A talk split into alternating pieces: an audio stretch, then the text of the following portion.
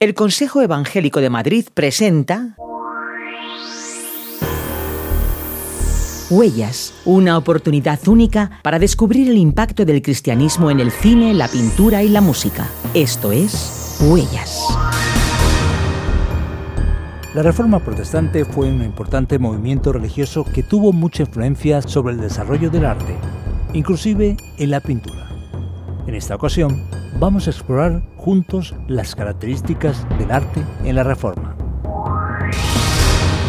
Esto es Huellas, donde exploramos la influencia del cristianismo en el arte, y lo hacemos de la mano del pintor Miguel Ángel Ollervide.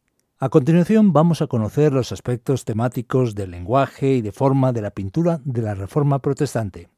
No podemos hablar de la pintura en la Reforma sin recordar aquellos tres grandes nombres, Durero, Grunwald y Cranach. ¿Cómo es la temática? ¿Cómo es el lenguaje del arte que desarrollan estos y otros artistas?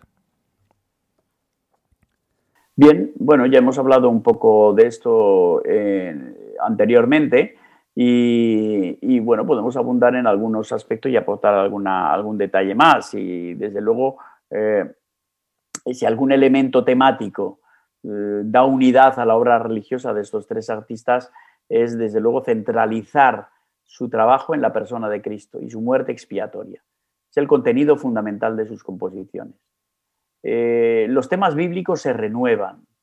La iconografía inventa nuevas maneras de representar el descubrimiento de la salvación por la fe en Cristo, considerado desde ahora y como se afirma en las Sagradas Escrituras, eh, y desde siempre como único mediador entre Dios y los hombres es, muy interesante que como es el único mediador entre Dios y los hombres, en, los cuadros, que sobre todo en los cuadros de Lucas Cranach, esto se aprecia muy bien, eh, donde representa a los reformadores o a la jerarquía de las iglesias y al pueblo, es, es, muy, muy interesante que lo representa al mismo nivel, no como hacen en los, los artistas eh, que siguen las instrucciones iconográficas de, Roma, de los artistas católicos, que eh, suelen representar tres, planos. Suelen representar el plano del pueblo, el plano de las jerarquías, em, obispos y líderes religiosos, y luego ya van subiendo, ascendiendo a nivel y representando la esfera celestial.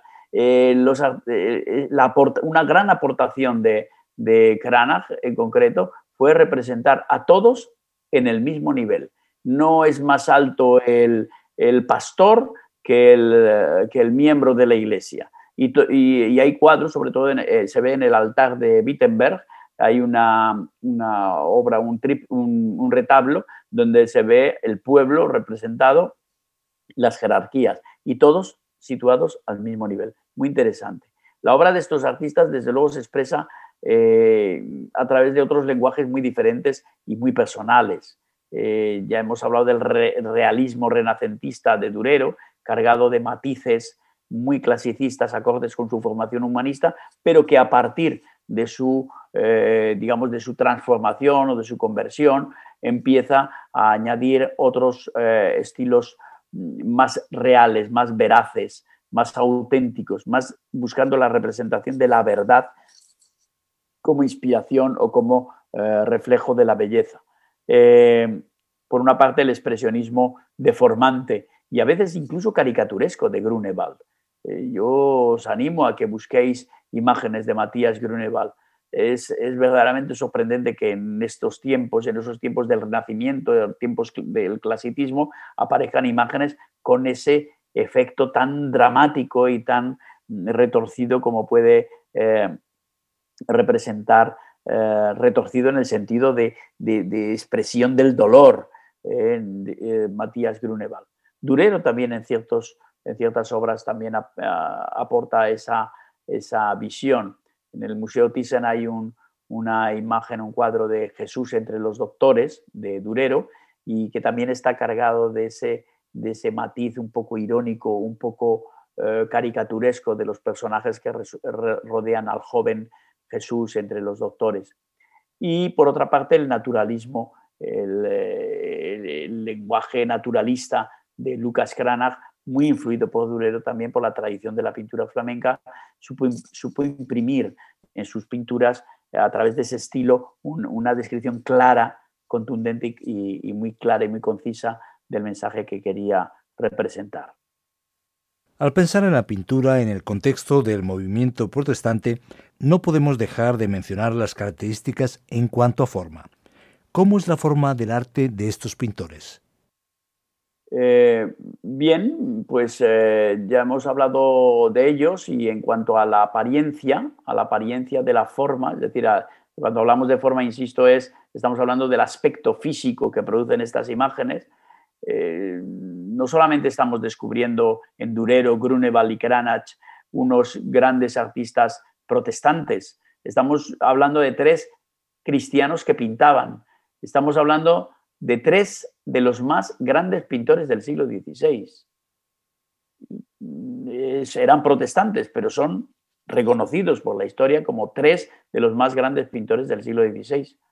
Sus obras, con independencia del contenido temático, del contenido bíblico, presentan sin duda un sinfín de valores estéticos y plásticos de una calidad excepcional. Vemos las obras de, Grunewald, ese ritmo compositivo es excepcional. Su tríptico que está en, en, um, el Museo de Colmar, eh, representando la resurrección, uno de los paneles de Jesús, es, impresionante, el ritmo es un ritmo zigzagueante, de movimiento, es, es algo eh, prodigioso cómo se puede conseguir esa vitalidad, ese movimiento, esa dinámica simplemente con elementos plásticos y pictóricos, con el color, es deslumbrante esas, esas obras y el tratamiento del color que hace eh, Grunewald en sus, en sus obras. Es un ritmo compositivo excepcional, el dominio de la forma, del volumen, una calidad técnica de ejecución sin duda magnífica. Hemos hablado también de la técnica de, Lucas Cranach, muy influida por los descubrimientos de los pintores flamencos, esa forma de, modelar las figuras a base de veladuras de color sobre un dibujo muy sólido, eh, con los nuevos, la nueva técnica al óleo, eh, permitía esa ductilidad y ese, movimiento y esos fundidos. Eh, son, sin duda son las formas, la forma estética de estos tres artistas es excepcional. La Reforma Protestante tuvo mucho éxito a partir de la difusión de material literario y también podemos encontrar el grabado propagandístico. ¿Qué podemos decir sobre esta forma de difundir las ideas protestantes? Bien, en eh, el, marco de la Reforma Luterana diversas eh, manifestaciones artísticas alcanzaron mucha popularidad. Eh, a pesar de esa tendencia iconoclasta que flotaba en el ambiente de la reforma, recordemos que los, reformadores no, no alentaban la destrucción de imágenes en ningún caso, sino que en muchos casos apoyaban su desarrollo y adquirió mucha popularidad la pintura, la escultura, la música sobre todo, pero también la orfebrería. Entre todas ellas, el grabado eh, fue francamente muy popular y con un gran desarrollo. Y especialmente una forma de grabado, el grabado apologético y propagandístico, alcanzó sin duda un papel esencial. Era un medio, gracias al descubrimiento y al invento de la imprenta, era un medio extraordinario de producir obras de arte de bajo costo y con una gran difusión. Era algo así como, como hacer flyers, hacer octavillas, hojas volanderas que le llamaban, una manera de difundir las ideas por medio de imágenes, pero a un nivel muy, muy, muy popular. La nueva fe y la carismática figura de Lutero y todas sus consecuencias políticas y sociales que desencadenó eran motivos muy, muy ricos de contenido para, para ser ilustrados mediante una técnica que como el grabado estaba, estaba sin duda en pleno auge el desarrollo de la imprenta, desde luego, fue algo eh, extraordinario en, aquel, en, aquellos días. las estampas, el grabado, permite, es, una, se identifica fácilmente, son dibujos que se pueden hacer en unas planchas, en ese caso se hacían planchas de madera, eh, se tallaban y eso permitía entintarlas y estampar en hojas de papel esos dibujos muchísimas veces, lo cual mm, creaba una edición que se podía difundir y divulgar eh, con bastante facilidad. Como digo, se conocían como hojas volanderas, a veces se editaban pequeños librillos eh, de pocas hojas, eh, más o menos eruditos, que contenían no solo imágenes, sino también textos interesantes que podrían fomentar la reflexión y la información a los que lo recibían. En aquellos tiempos, y, bueno, pues fue uno de los motivos que provocó eh, que Lutero clavara las 95 tesis en la puerta de, la catedral de Wittenberg, la indignación que provocaba el negocio de las indulgencias fue lo que motivó, como digo, esta, esa acción de Lutero. Y esa indignación o el descubrimiento del derecho divino como roca en la que apoyar las ansias de libertad del campesinado, que también era, era un, movimiento que estaba latente y que se despertó y explotó también coincidiendo con la reforma, pues eran situaciones que a poco que se expusieran con cierta intención propagandística, movilizaban al pueblo incondicionalmente. A poco que al pueblo le, le estimularan un poco, ya que estaba caliente, pues eh, enseguida se movilizaba. Así que era muy, muy frecuente las, los grabados, eh, esas hojas volanderas que hacían alusión a la indignación que provocaba el negocio de las indulgencias o hacia eh, la, eh, fomentar la, libertad, provocar y estimular la revolución del campesinado, apelando al derecho divino como fuente y como roca en la que apoyarse. Entonces, eh, bueno, pues todo esto mm, movía, movía las, eh, al pueblo. Eh, la reforma sin duda era algo más que, un nuevo orden. Como vemos, es una forma nueva de encauzar la vida cristiana. No es solo algo que se queda en el plano teológico, es algo que impregna la vida. es algo que transmite una esperanza de redención. Así que eh, es por ello que el enfrentamiento con la Iglesia Católica acompañaba irremediablemente muchas de las acciones y prácticas de los protestantes. La institución romana no, no podía admitir ni podía permitir esta revolución, no solo religiosa, sino social, que se estaba produciendo en aquellos tiempos. Así que poder disponer de un medio de comunicación tan fácil de distribuir como eran las simples hojas de papel con dibujos alusivos al contraste entre las doctrinas permitía transmitir claramente el mensaje y concienciar sobre las diferencias entre católicos y protestantes. Esa era otra temática que también era muy frecuente, eh, mediante dibujos eh, como viñetas, eh, como casi como fueran cómics con esa estética de la época, lógicamente, se transmitían también esas diferencias entre los católicos y los protestantes en diferentes doctrinas, la corrupción del clero, la corrupción del papado, eh, como dije, el, negocio de las indulgencias, todo eso aparecía en ese tipo de, hojas que se repartían.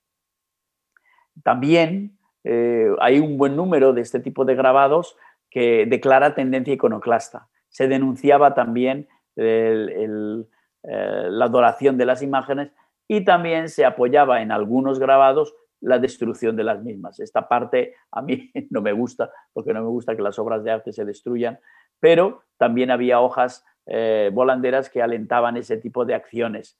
Em, es muy interesante que, lo, y lo que es curioso y a veces pues yo lo he pensado, que a los mismos dibujantes que se les encargaba ese tipo de trabajo, probablemente en otro tiempo a lo mejor se habían ganado su sustento realizando dibujos de carácter devocional, que era lo que ahora estaban criticando. Eh, es interesante porque, los artistas que había eran los que había.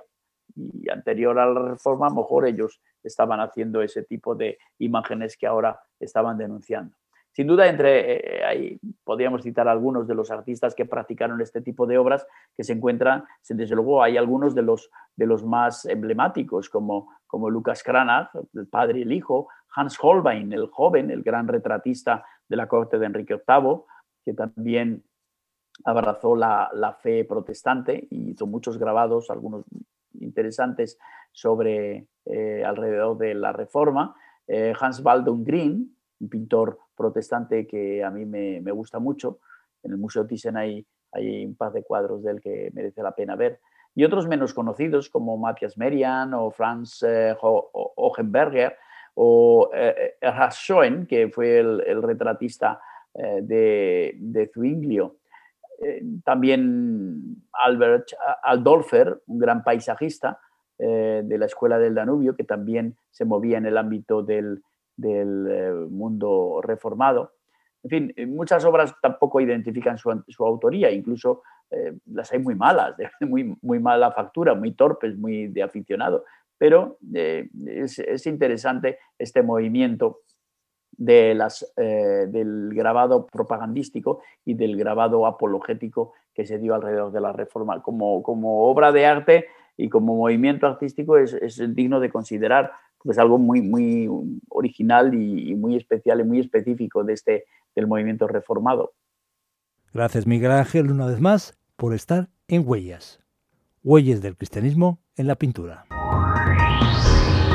Has escuchado Huellas, un programa producido por Radio Encuentro en colaboración con el Consejo Evangélico de Madrid. Huellas es un programa basado en la obra Huellas del Cristianismo en el Arte. Si quieres adquirirla, puedes contactar con nosotros a info@radioencuentro.net o bien llamando al 601 20 32 65.